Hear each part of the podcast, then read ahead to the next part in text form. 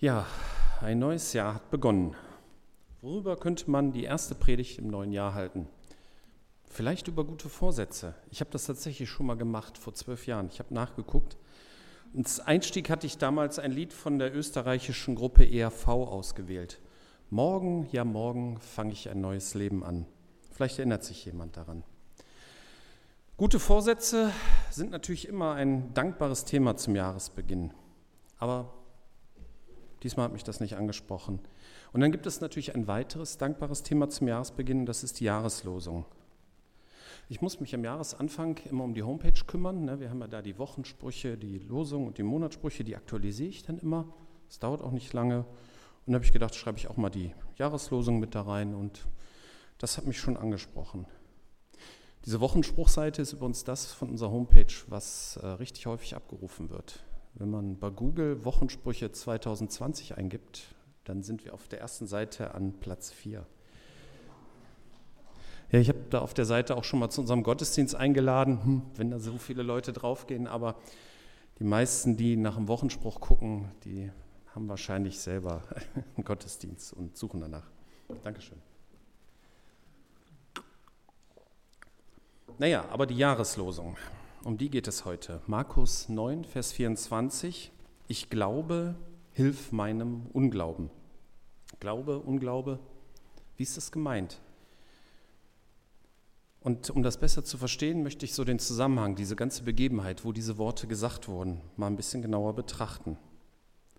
Kurz davor war Jesus mit, seinen, mit den Jüngern Petrus, Johannes und Jakobus auf einem Berg und die haben dort was Tolles erlebt. Elia und Mose sind erschienen und Gott hat selbst hörbar gesprochen. Petrus war so begeistert, dass er für Mose, Elia und Jesus jeweils eine Hütte bauen wollte und sie wollten unbedingt da bleiben. Neben anderen geistlichen Bedeutungen scheint mir das so ein Sinnbild für ein superchristliches Event zu sein, wo man in der Gemeinschaft was Tolles erlebt und wo man wirklich Gottes Reden gehört hat. Und man möchte dieses Event auch gar nicht mehr verlassen. Aber ein Event ist nur ein zeitlich begrenztes Ereignis. Das ist mir selber mal in ganz besonderem Maße bewusst geworden. Ich habe vor, ach, das schon gar nicht mehr wahr, habe ich eine Jugendmitarbeiterschulung gemacht beim GJW Norddeutschland, einen A-Kurs. Die Älteren werden sich vielleicht erinnern, dass es sowas mal gab. Und ich hatte meine Gitarre im Freizeithaus liegen lassen. Ich habe nach dem Kurs jemanden besucht und so ungefähr eine Woche später oder ein paar Tage später bin ich da wieder vorbeigefahren, habe meine Gitarre geholt. Und es war natürlich niemand mehr da. Das ganze Haus war leer. Es war nichts von diesem Kurs übrig geblieben. Alles weg. Alles hat sich in Luft aufgelöst. Also so wirkt es. Ich habe hoffentlich ein paar Sachen gelernt und mitgebracht. Ähm, ist natürlich nicht immer einfach, solche Eventereignisse mit in den Alltag zu transportieren. Naja, und äh, diesen drei Jüngern, den, die hatten halt dieses tolle Erlebnis. Und dann geht es weiter. Dann kommen wir zu der Episode, wo die Jahreslosung drin vorkommt. Ich lese die ersten vier Verse davon, die ersten fünf. Am Fuße des Berges fanden sie eine große Menge vor, die sich um die übrigen Jünger versammelt hatten, während einige Schriftgelehrte ein Streitgespräch mit ihnen führten. Die Menschen waren in großer Aufregung, als Jesus auf sie zukam. Dann liefen sie ihm entgegen, um ihn zu begrüßen. Worüber streitet ihr euch? fragte er. Ein Mann aus der Menge ergriff das Wort und sagte, Lehrer, ich habe meinen Sohn hergebracht, damit du ihn heilst. Er kann nicht sprechen, weil er von einem bösen Geist besessen ist, der ihn nicht reden lässt. Immer wenn dieser böse Geist ihn packt, wirft er ihn gewaltsam zu Boden. Er hat Schaum vor dem Mund, knirscht mit den Zähnen und wird ganz starr. Ich habe deine Jünger gebeten, den Dämon auszutreiben, aber sie konnten es nicht. Tja, nach dem Berg der Verklärung sowas. Hat man eigentlich keinen Bock drauf. Ne? Man möchte lieber darüber sprechen, was man da oben auf dem Berg alles Tolles erlebt hat. Aber das ist dann halt so. Ne? Man ist auf einem tollen Event und nun ist man wieder in den Untiefen des Alltags. Und dann sind dann noch welche, die waren bei dem Event gar nicht dabei, die können das gar nicht so richtig verstehen. Und die haben dann wahrscheinlich auch gar keinen Bock auf solche tollen Geschichten. Sie waren von einer Menschenmenge umgeben, während sie mit den Schriftgelehrten schritten. Dazu war ihr Meister weit weg auf einem Berg. Und sie konnten den Mann und den Sohn nicht helfen, dem Mann und seinem Sohn nicht helfen. Ist das ein Bild für unsere Gemeinde, umgeben von neugierigen Gaffern, angegriffen von Besserwissern und dabei versagend? Sie können den Jungen nicht heilen. Vielleicht haben sich diese übrigen neun Jünger, die nicht mit am Berg waren, so gefühlt, können wir nur vermuten. Lasst uns die Situation doch einmal mit unserer heutigen Gemeinde ein bisschen mehr vergleichen. Es gibt den Alltag, wo manche Dinge nicht funktionieren. Das kennen wir. Menschen werden nicht gesund, werden nicht erneuert, obwohl es doch in der Bibel steht. Es passiert natürlich schon hin und wieder, aber nicht, wenn wir darauf achten und auch subjektiv nicht so oft, wie wir es gerne hätten. Dann gibt es Widerstand, was wir auch hin und wieder kennen, wobei heutzutage die Menschen gefühlt eher gleichgültig als widerständig sind. Und dann gibt es auch einen Unterschied von damals zu heute. Die Menschen suchen Hilfe bei Jesus. Das ist heute leider nicht mehr so. Und die Schaulustigen freuen sich, als sie Jesus sehen und begrüßen ihn. Wenn wir das hinbekommen würden, ne, dass Menschen Hilfe bei Jesus Christus suchen, das wäre toll. Das können wir natürlich nicht bewirken, aber letztendlich ist, ist das unser Auftrag, dazu beizutragen. Die ganze Situation wurde ja durch die Suche eines Mannes nach Hilfe für seinen Sohn ausgelöst. Und die Jünger konnten ihm nicht helfen. Das geht uns vielleicht auch manchmal so. Menschen erwarten in irgendeiner Form Hilfe von der Gemeinde und sind oft genug enttäuscht. Aber wir können viele Erwartungen auch einfach nicht erfüllen. Mich persönlich zum Beispiel irritiert es, wenn Menschen sich darüber beklagen, dass sie keiner aus der Gemeinde anruft, aber sie selber auch nie jemand anrufen. Und manchmal gibt es hier und da auch die unausgesprochene Erwartung, ihr seid Christen, ihr müsst mir helfen. Nein, wir müssen gar nichts. Aber oft genug helfen Christen trotzdem. Warum eigentlich? Aber auch Menschen, die sich nicht als Christen bezeichnen, helfen oft gerne. Darüber machen sich ja Philosophen und Psychologen immer mal wieder Gedanken, welchen Sinn uneigennütziges Verhalten hat. So allgemein will ich mich da gar nicht drüber auslassen. Ich versuche es einmal nur für uns Christen. Christen sind durch ihr neues Herz, das sie von Jesus bekommen haben, hilfsbereit und bleiben es, wenn sie mit ihren Fehltritten immer wieder zu Jesus kommen und Vergebung empfangen. Ist vielleicht etwas einfach, diese äh, äh, Erklärung, aber irgendwie so muss es sein. Außenstehende werden von der Gemeinde aber immer irgendwann enttäuscht werden, wenn sie nicht verstehen, dass es wirkliche Hilfe nur bei Jesus Christus gibt. Der Mann mit dem kranken Sohn hat sich an die Jünger gewandt, aber nur, weil Jesus nicht da war. Eigentlich wollte er zu Jesus. Menschen, die nichts von Jesus wissen, wenden sich natürlich auch erst einmal an die Gemeinde.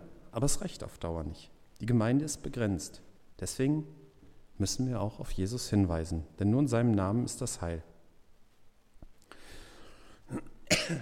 Es gibt hier in diesen fünf Versen noch zwei weitere Punkte, die in dieser Situation interessant sind. Ein Mensch hat Probleme und andere streiten sich darüber. Ich finde konstruktive Streits sinnvoll und wichtig, aber konstruktiv und nicht diese Shitstorm-Empörungskultur, die heutzutage immer mehr um sich greift. Wenn zum Beispiel die Tatsache, dass Greta im ICE auf dem Boden gesessen hat, mehr Raum in den Medien einnimmt als die Suche nach Lösungen für den Klimawandel, dann ist so diese Boulevardisierung der sogenannten Qualitätsmedien, das ist schon irgendwie zu weit fortgeschritten. Und wichtig ist, dass sich viele über irgendwas aufregen. Nur das gibt Klicks. Ne? Aufregen, Klicks, Geld. Aber zurück zu der Situation. Ist der Streit zwischen den Jüngern und den Schriftgelehrten hier sinnvoll? Inhaltlich wichtig? Schien er dem Evangelisten Markus nicht zu sein, denn er hat nicht direkt aufgeschrieben, worüber sie streiten. In solchen Situationen scheint mir auch die Hilfe wichtiger als das Ringen um die Wahrheit zu sein. Interessant ist auch, dass der Betroffene, der Vater und der kranke Sohn, nicht am Streitgespräch beteiligt war, obwohl es ja im Streit um ihn ging. Das erinnert mich so ein bisschen an diverse Talkshows, wo hochbezahlte Politiker, Wirtschaftsprofessoren und Sozialexperten über die Situation armer Leute sprechen. Ich finde, bei Hilfe müssen die Betroffenen immer eingebunden werden. Der zweite Punkt, den ich interessant fand, den ich äh, jetzt nicht in den Mittelpunkt stellen will, aber so mal am Rande betrachten will, sind die Symptome des Sohnes. Ich habe ja jetzt ein paar Mal den Begriff krank benutzt, aber vielleicht trifft es das gar nicht so richtig. Der Vater sagt, dass er einen stummen Geist hätte. Das ist jetzt seine Diagnose. Die Symptome erinnern so ein bisschen an Epilepsie, also abgesehen von der Stummheit. Ne, diese Krämpfe, Zähneknirschen. Ich glaube schon, dass es Dämonen und auch Besessenheit gibt, auch wenn mir das persönlich noch nie begegnet ist. In anderen Bibelstellen werden solche Fälle ja klar beschrieben. Ob das jetzt hier der Fall ist, ist mir nicht ganz klar. Wir werden dann nachher nochmal drauf gucken, wenn wir sehen, wie Jesus den Jungen heilt. Ich lese weiter. Markus 9, 19 bis 24. Jesus sagte zu ihnen, ihr Ungläubigen, wie lange muss ich noch bei euch sein, bis ihr endlich glaubt? Wie lange muss ich euch noch ertragen? Bringt den Jungen zu mir. Sie brachten ihm das Kind. Als der böse Geist Jesus sah, schüttelte er den Jungen in heftigen Krämpfen. Er fiel zu Boden, krümmte und wälzte sich mit Schaum vom Mund. Wie lange geht das schon so? fragte Jesus den Vater des Jungen. Er antwortete, seit er ganz klein ist. Der böse Geist wirft ihn oft ins Feuer oder ins Wasser, um ihn umzubringen. Hab Erbarmen mit uns und hilf uns. Tu etwas, wenn du kannst. Was soll das heißen, wenn ich kann? Fragte Jesus. Alles ist möglich für den, der glaubt. Der Vater rief, ich glaube, aber hilf mir, dass ich nicht zweifle. Ihr Ungläubigen, ein hartes Wort. In, anderen Übersetzungen, in einer anderen Übersetzung steht für diese Aussage, was seid ihr nur für eine ungläubige Generation? Wenn man hier nur so rüberliest, hat man den Eindruck, dass hier Jesus seine Jünger vor der ganzen Menge rund macht. Aber er schimpft über die ganze Generation. In anderen Übersetzungen steht das Wort Geschlecht, das bedeutet eigentlich dasselbe. Jesus hat meines Wissens nach nie seine Jünger vor Außenstehenden äh, heruntergemacht. Und daher meint er hier nicht nur seine Jünger, sondern alle Anwesenden. Es geht hier nicht um ein Leistungschristentum, so nach dem Motto, du musst viel glauben und viel tun und wenn du es nicht schaffst, bist du ein Versager. Denn der Unwillen, den Jesus hier äußert, der wirkt irgendwie menschlich. Ne? Mann, habt ihr es denn immer noch nicht verstanden? Ihr habt so viele Wunder schon gesehen und ihr glaubt es immer noch nicht? Spricht er alle an. Alle, die seine vielen Wunder schon gesehen haben, die ja teilweise äh, wie Fans ihm nachgereist sind. Aber dann widmet sich Jesus dem Einzelnen, was ich immer wieder faszinierend finde. Nicht nur das große Ganze, sondern der Einzelne. Du persönlich bist wichtig. Sie bringen den Jungen zu ihm und er betrachtet das Problem und fragt nach. Manchmal ist eine Problemanalyse nötig. Der Vater beschreibt es so, wie er es erlebt hat. Und dann kommt eine wichtige Aussage. Hab Erbarmen mit uns und hilf uns. Tu etwas, wenn du kannst. Die Bitte um Hilfe, die ist ja in Ordnung, aber die Bitte mit so integriertem Zweifel, ne, tu etwas, wenn du kannst, hört sich schon fast unverschämt an. In der neuen Genfer Übersetzung ähm, steht, doch wenn es dir möglich ist, etwas zu tun, dann hab Erbarmen mit uns und hilf uns. Das hört sich unfreiwillig höflich an ne? und daher würde ich es, denke ich, nicht so, ich würde es nicht so übersetzen. Aber es drückt die Frage schon aus. Ist es denn möglich, dass Jesus hilft? Das ist doch die ganz zentrale Frage. Sind wir nur ein Verein zur Pflege christlichen Brauchtums oder hat das eine Bedeutung, was wir hier sagen und tun?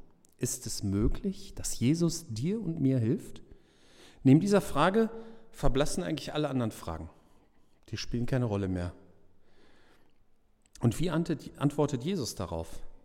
Was soll das heißen, wenn ich kann? fragte Jesus. Alles ist möglich für den, der glaubt. Jesus antwortet hier nicht mit, natürlich kann ich das, sondern er weist dem Vater des Jungen auch die Verantwortung zu. Alles ist möglich für den, der glaubt. Und mit glaubt ist natürlich das Vertrauen auf Gott gemeint.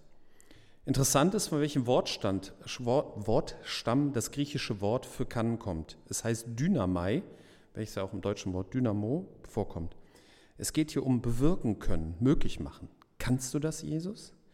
Und seine Antwort ist, jeder kann das, der auf Gott vertraut. Alles ist möglich für den, der glaubt. Und das Wort, das hier in möglich übersetzt wurde, da steckt auch wieder dieses Dyna äh, drin. Dynatos heißt das. Die Antwort ist für den Vater sicherlich unerwartet. In so einer komfortablen Situation würde man wahrscheinlich jetzt erstmal zögern, reflektieren, nachdenken. Aber der Vater des Jungen, der war verzweifelt. Er schrie, ich glaube, aber hilf mir, dass ich nicht zweifle. Die neue Leben-Übersetzung, die ich hier verwendet habe, die übersetzt nicht ganz so kurz und knapp, wie Luther das macht. Ne? Luther, ich glaube, hilf meinem Unglauben.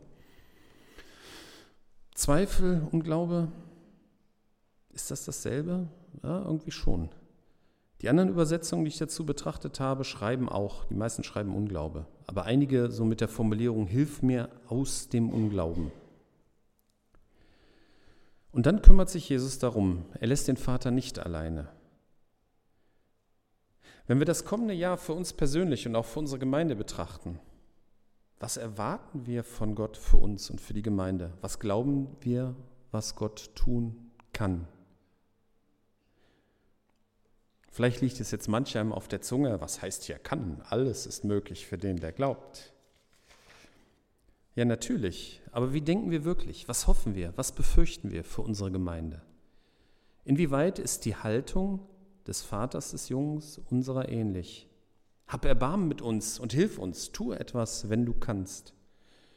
Ich denke, dieser Mann hat nicht so richtig geglaubt, er war sich nicht sicher, aber er hat keinen anderen Weg mehr gesehen und ist deshalb zu Jesus gekommen. Diese Haltung ist nicht so falsch, ist nicht optimal, aber sein bisheriger Weg mit dem Leiden seines Sohnes hat ihn zu Jesus getrieben. Und er ist sich bewusst, dass er eigentlich zweifelt und bittet um Hilfe. Wie sehr glauben wir, dass Jesus unsere Gemeinde wieder ein bisschen mehr Schwung bringen will? Mehr Gottesdienstbesucher, mehr Mitarbeiter. Glauben wir, dass Jesus das in Leichlingen kann? Ich benutze hier mit Absicht das Wort kann, damit es so ein bisschen in uns knirscht. Ne? Natürlich wissen wir, dass Jesus als Sohn Gottes alles kann, so als biblisches Grundwissen. Aber deckt sich das mit unserem persönlichen Glauben und Erleben? Wir sind nur eine kleine Schar und die meisten bringen sich auch irgendwie ein und, und mancher einer ist vielleicht auch schon so ein bisschen am Limit. Und es ist ja auch schön hier in unserer Gemeinde. Die Leute sind nett, aber es wurde in den letzten Jahren irgendwie alles etwas weniger. Es könnte doch mal wieder etwas mehr werden. Das erinnert mich an eine andere Bibelstelle, Matthäus 9, 35 bis 38. Jesus zog durch die Städte und Dörfer der Umgebung, er lehrte in den Synagogen, verkündete die Botschaft vom Reich Gottes. Und überall, wo er hinkam, heilte er Menschen von ihren Krankheiten und Leiden. Als er die vielen Menschen sah, hatte er tiefes Mitleid mit ihnen, denn sie hatten große Sorgen und wussten nicht, wen sie um Hilfe bitten konnten. Sie waren wie Schafe ohne Hirten. Deshalb sagte er zu seinen Jüngern, die Ernte ist groß, aber es sind nicht genügend Arbeiter da. Betet zum Herrn und bittet ihn, mehr Arbeiter zu schicken, um die Ernte einzubringen. Viele Menschen mit großen Sorgen und wenige Mitarbeiter. So neu ist unser Problem also nicht. Und ich glaube, dass das auch unser Hauptgebetsanliegen sein sollte, dass Gott neue Mitarbeiter für das Reich Gottes in Leichling schickt. Wo sollen die herkommen? Man kann sich doch keine Mitarbeiter backen. Gott hat da ganz andere Möglichkeiten. Beim Einzug nach Jerusalem ähm, in Lukas 19, da lobten die Anhänger von Jesus Gott laut jubelnd für die großen Wunder, die sie gesehen hatten. Die Pharisäer, hm, die störte das, die forderten Jesus auf, das zu unterbinden. Und da sagte Jesus, würden sie schweigen, dann würden die Steine schreien. Gott kann aus Steinen Anbeter erwecken und er kann auch aus Steinen Mitarbeiter erwecken. Dieses Bild zeigt eindrucksvoll, dass für Gott kein Mensch zu kalt, zu verhärtet, zu abweisend oder zu verloren ist. Wir haben Schwierigkeiten, das zu glauben, wenn wir ehrlich sind. Zumindest geht es mir oft so. Aber ich möchte das glauben. Herr, hilf meinem Unglauben. Ja, ich hab, bin schon fast am Schluss, aber ich möchte noch einen kleinen Einschub machen, noch etwas, äh, wie es weitergeht über die Heilung.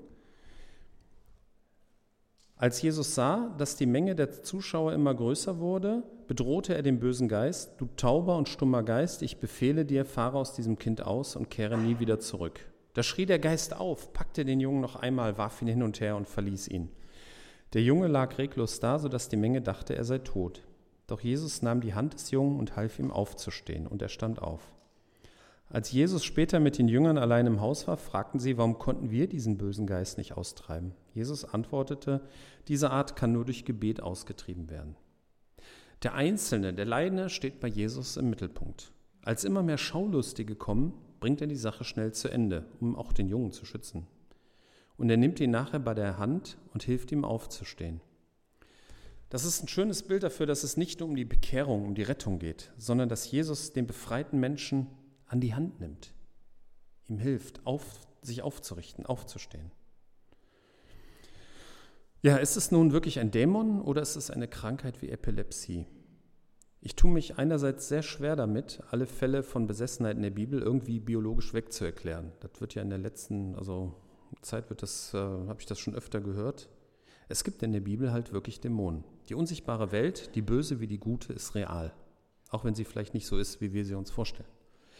Andererseits frage ich mich in diesem konkreten Fall, wer denn die Diagnose der Besessenheit gestellt hat. Der Vater hat die ganze Zeit miterlebt, was dem Jungen widerfahren ist und hat wahrscheinlich aus dieser Beobachtung die Diagnose Besessenheit gestellt. Vielleicht hat er sich auch an Priester und Ärzte gewandt, die die Symptome ähnlich beurteilt haben. Das heutige Wissen über solche epileptischen Verkrampfungen, das war damals völlig unbekannt. Dazu kommt, dass so eine angenommene Besessenheit das Kind in den Augen der, Un der Umwelt unrein machte und von vielen ausschloss. Also hat Jesus möglicherweise diese Krankheit deshalb als einen bösen Geist betrachtet und die Heilung durch eine ausgesprochene Bedrohung dieses Geistes durchgeführt, damit auch der Umgebung klar ist, der Junge ist jetzt geheilt. Denn er befreit den Jungen, als immer mehr Schaulustige kamen. Aber das ist nur eine Vermutung von mir, vielleicht war es auch eine ganz simple Dämonenaustreibung. Interessant ist bei dieser Geschichte der Unterschied zwischen Jesus und den Jüngern. Jesus trieb ihn aktiv aus, während für die Jünger gilt, diese Art kann nur durch Gebet ausgetrieben werden. Das ist auch so eine Frage, die sich einem hier stellt. Wo kann denn noch alles nur durch Gebet gelöst werden? Wo kommt man mit aktivem Handeln nicht weiter? Wo kann man nur beten? So, jetzt komme ich zum Schluss. Ja, manchmal geht man vom Berg der Verklärung direkt in das Tal des Alltags. Und ähnlich wie die Jünger es erleben, ist die Gemeinde manchmal von Schaulustigen umgeben, angefeindet von Besserwissern und sie bekommt die Probleme nicht gelöst.